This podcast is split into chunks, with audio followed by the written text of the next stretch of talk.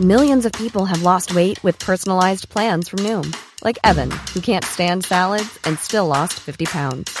Salads, generally, for most people, are the easy button, right? For me, that wasn't an option. I never really was a salad guy. That's just not who I am. But Noom worked for me. Get your personalized plan today at Noom.com. Real Noom user compensated to provide their story. In four weeks, the typical Noom user can expect to lose one to two pounds per week. Individual results may vary.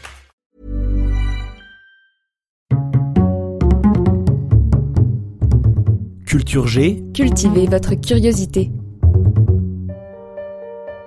Bonjour à tous. Voici le quatrième épisode de cette série sur les grandes découvertes qui ont révolutionné la médecine. Le précédent relatait l'histoire du premier antibiotique, la pénicilline, découverte en 1929 par Alexander Fleming. Ce médecin britannique, lors de la réception de son prix Nobel en 1945, avait mis en garde l'humanité contre une mauvaise utilisation de ces substances, efficaces contre les bactéries. Il nous avait prévenu que le cas échéant, les bactéries apprendraient à devenir résistante et c'est ce qui est en train d'arriver. Dans le monde entier, des cas se multiplient de personnes présentant des bactéries résistantes à tous les antibiotiques connus. Actuellement, d'après le ministère de la Santé, près de 5000 personnes meurent chaque année en France à cause de l'antibiorésistance, et d'ici à 2050, cela pourrait devenir la première cause de mortalité au monde. On reviendrait alors 70 ans en arrière, de nombreuses personnes mourraient de ce que l'on considère aujourd'hui comme de banales infections bactériennes. C'est une catastrophe terrestre. Ça l'est d'autant plus que les industries pharmaceutiques n'investissent quasiment plus dans la recherche de nouveaux antibiotiques parce qu'elles raisonnent en termes de rentabilité. Les antibiotiques étant très chers à développer, ce phénomène d'antibiorésistance ne permet plus de garantir que ces médicaments soient rentables financièrement. Pourtant, il faut penser à l'après, sinon comment pourra-t-on lutter contre les bactéries dans quelques dizaines d'années dans ce que l'on appelle déjà l'ère post-antibiotique? Il y a une piste prometteuse qui a déjà sauvé de nombreuses vies, celle des bactériophages, autrement nommés les phages. Ils ont été découverts il y a plus d'un siècle par un certain Félix Derel. Voici son histoire. Le père de la première thérapie antibactérienne, comme le surnomme l'Institut Pasteur, a un parcours tout à fait atypique. En 1873, Félix Derel naît à Paris sous le nom de Hubert Augustin Félix Ayrens. Dès son plus jeune âge, il est curieux, autonome et autodidacte. En 1897, Félix embarque au port du Havre sur un bateau pour le Canada. Il a alors 24 ans et il fuit la France après avoir déserté l'armée. Là-bas, il se lance dans divers projets, notamment la fabrication de whisky ou de chocolat, avant de postuler en 1902 à un poste de microbiologiste en Amérique centrale, au Guatemala, un poste qu'il obtient. Comme de nombreux pays, le Guatemala souffre des invasions dévastatrices des sauterelles. Pour lutter contre ce fléau, Félix Derel met au point une arme biologique. Il trouve une bactérie qui tue les sauterelles, un coxobacille. Il en développe une forme virulente et acquiert une renommée internationale grâce à cette méthode efficace de lutte contre ces insectes ravageurs. C'est vicelard comme méthode. Ouais, mais c'est efficace. Lors de ses recherches, il remarque dans ces plaques de culture la présence de minuscules trous.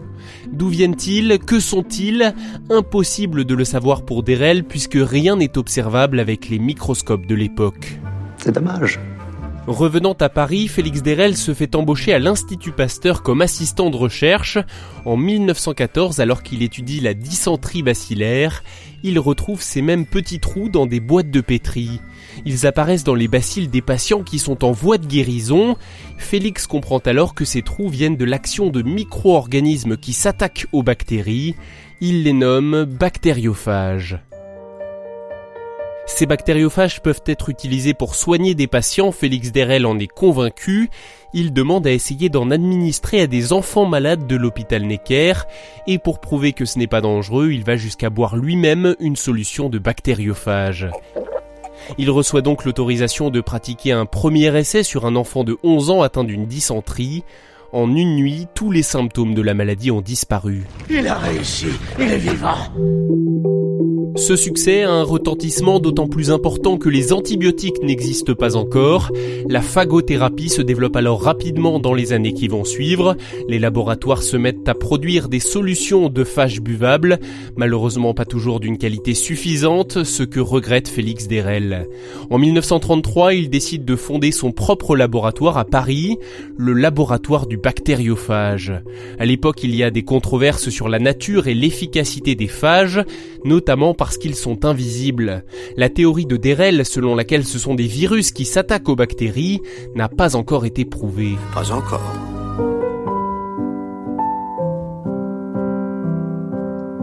Il faudra attendre les années 40 et les premiers microscopes électroniques pour observer l'action des bactériophages.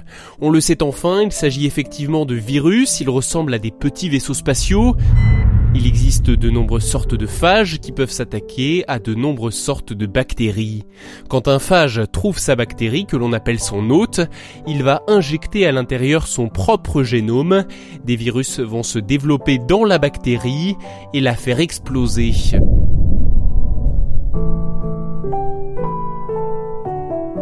La découverte de Félix Derel a la capacité de sauver des millions de vies.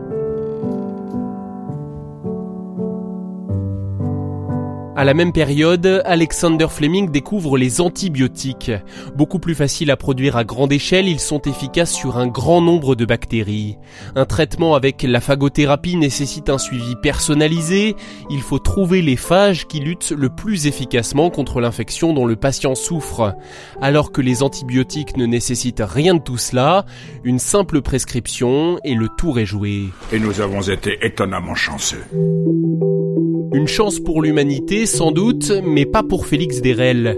Au total, il a été nommé dix fois au cours de sa vie pour le Nobel sans jamais le recevoir, et sa découverte a été quasi abandonnée après celle des antibiotiques. Finalement, le biologiste franco-canadien s'est éteint en 1949 comme un anonyme. Il aurait pu le rester à jamais, mais avec la fin annoncée des antibiotiques, son nom a ressurgi. Et si les bactériophages de Derel étaient la solution?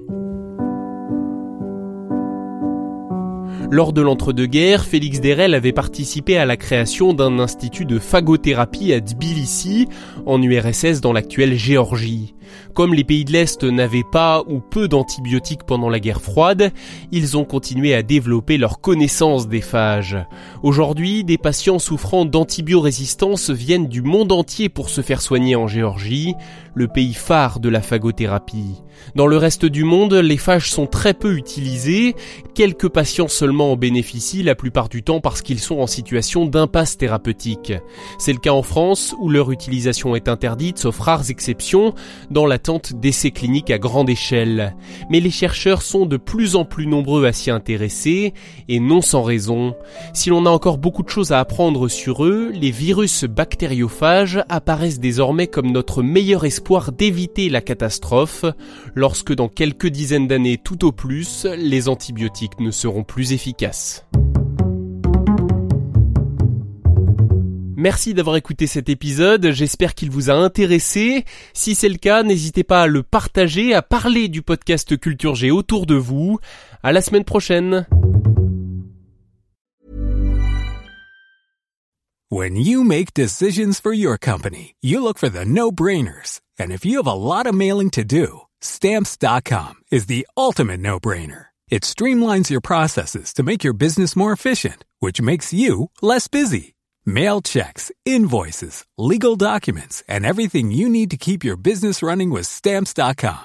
Seamlessly connect with every major marketplace and shopping cart. Schedule package pickups and see your cheapest and fastest shipping options from different carriers. With rates up to 89% off USPS and UPS rates. And with the Stamps.com mobile app, you can take care of mailing and shipping wherever you are. Make the same no-brainer decision as over 1 million other businesses with stamps.com. Sign up with code program for a 4-week trial plus free postage and a free digital scale. No long-term commitments or contracts. That's stamps.com. Code program.